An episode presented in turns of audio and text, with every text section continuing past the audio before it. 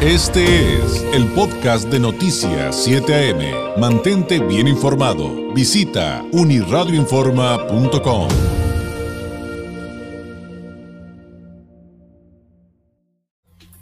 Le agradezco enormemente que nos tome la llamada el arquitecto Edgar Montiel Velázquez. Usted recordará que él es activista de la comunidad mixteca, fue candidato independiente a regidor en algún momento, actualmente es regidor por el PES en el Cabildo de Tijuana, donde además es presidente, y no esperábamos menos, presidente de la Comisión de Derechos Humanos, Migración y Asuntos Indígenas. Regidor, ¿cómo está? Muy buenos días. David, ¿qué tal? Muy buenos días. Qué gusto saludarte. Digo, pasaron unos par de meses, pero ya estamos en otra en otra faceta, en otra etapa y eh, digo, pues de nueva cuenta el, gusto ahí de, coincidir. Igualmente, igualmente, regidor, mucho que hacer en el área que, eh, que a usted le corresponde, en el que además es experto. Podremos partir por la importancia de, de, de, que presida esta Comisión de Derechos Humanos, Migración y Asuntos Indígenas y los compromisos que se hacen luego de que fue instalada hace algunos días. Así es, David eh, te comparto parte de, la evidencia en, temas políticos y ya llegados aquí a, gobierno eh, son esos compromisos en, consecuencia de lo que habíamos platicado, no darle una continuidad al tema de la, de la acción afirmativa ya, pero ahora eh, encumbrando ya desde una presidencia y una comisión temas también muy importantes como son derechos humanos, migración y asuntos indígenas. Así como lo comentas, tuvimos ahí la semana pasada la, la la instalación de nuestra comisión eh, y con el consenso de la alcaldesa, la representante de la gobernadora, pues sí, eh, hicimos ahí dos planteamientos muy fuertes sobre lo que ocupa la ciudad y sobre lo que se requiere, ¿no? En este caso, y con la situación del tema migrante, eh, estamos trabajando ya en, equipo sobre la conformación del protocolo migrante.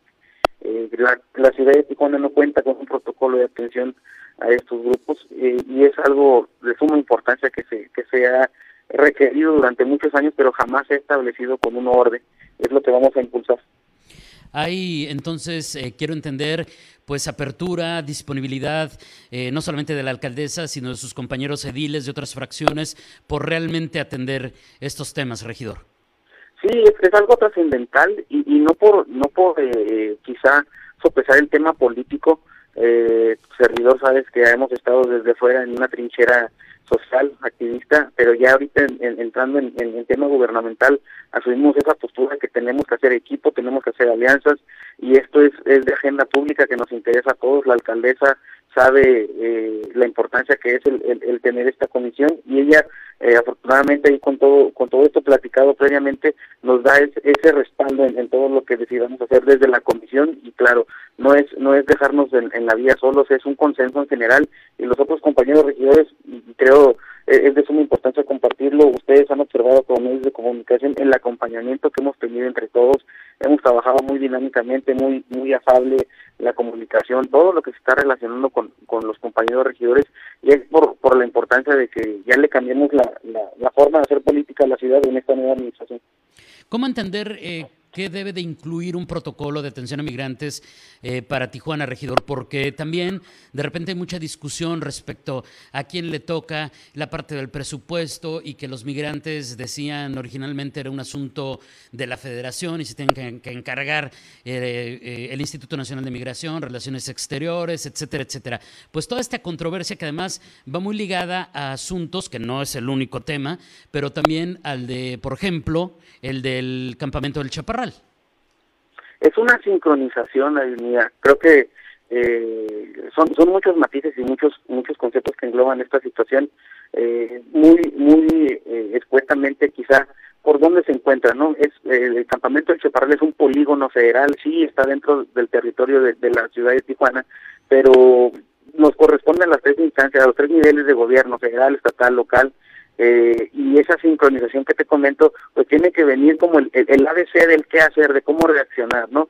Ustedes observaron cómo se dio este operativo previo a, la credencialización y mucha gente a favor, mucha gente en contra, pero creo que es algo que se tenía que hacer, que se debía que hacer.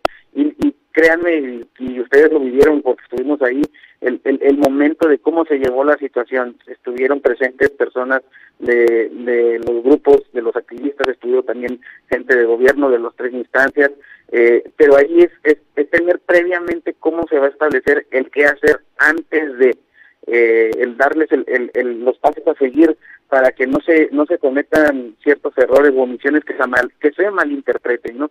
Gente eh, externa estaba en contra de que se les cortara la luz, pero ellos no no entendían que esto era era salvaguardar la integridad de las personas. ¿Por qué?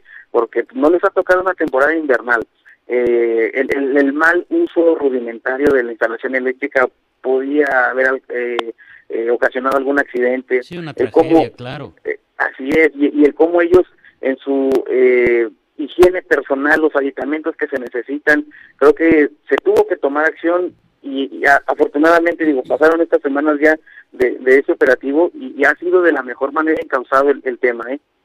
Pues eh, fíjese qué interesante, regidor, porque con lo que me está narrando, pues creo que a muchos nos va a caer el 20 de que de eso se trata el respeto justamente a los derechos humanos, el asunto de que es responsabilidad de todos, que nadie puede decir, a mí no me toca, porque esto es y desde el origen de la palabra podríamos eh, partir. Esto es una comunidad y la verdad es que muchos nos congratulamos de que dejen de aventarse la papa caliente, regidor. Así es. Digo, ha habido dos, dos sesiones en, mesas de trabajo donde están eh, dentro participando instancias federales, locales y estatales. Y esos, esos, eh, e, esas sesiones, digo, han, han sido muy favorables sobre el, darle la continuidad. Ya, y así como tú lo comentas, ya no es una papa caliente, cada quien está asumiendo su responsabilidad y cómo coadyuvar para la, la, la solución eh, de, de este tema. Este instrumento, el primer protocolo de atención a migrante, obviamente no se puede hacer regidor, me lo dice el sentido común más básico, no se puede tener de un día para otro, pero ¿cuándo se podrían tener, digamos, los primeros acercamientos a un documento que pudiera considerarse sea la base del, del final, por lo menos en una primera etapa, ¿no? Porque esto finalmente va a ser nuevo, era necesario, pero va a ser nuevo para nuestra ciudad. Así es, no, no queremos eh, comentar en tiempos extensos, pero lo que sí te, lo que sí te comparto nosotros el, el día 8 de diciembre se está programando un foro eh, consultivo donde se va a estar academia, donde van a estar activistas, donde van a estar funcionarios públicos para tener un primer esbozo de, de, de, todo, de todos estos planteamientos para poder concretarlos. No queremos ir más allá de tres meses, que es un tiempo quizá eh, viable eh, para poder tener ya un borrador eh, establecido y poder compartirlo para poderlo ya aterrizar en no más de de cuatro o cinco meses, pero sí digo, sí es algo que hemos estado esperando años y que ya conociendo la, temática podemos este, tratar de agilizarlo un poco más.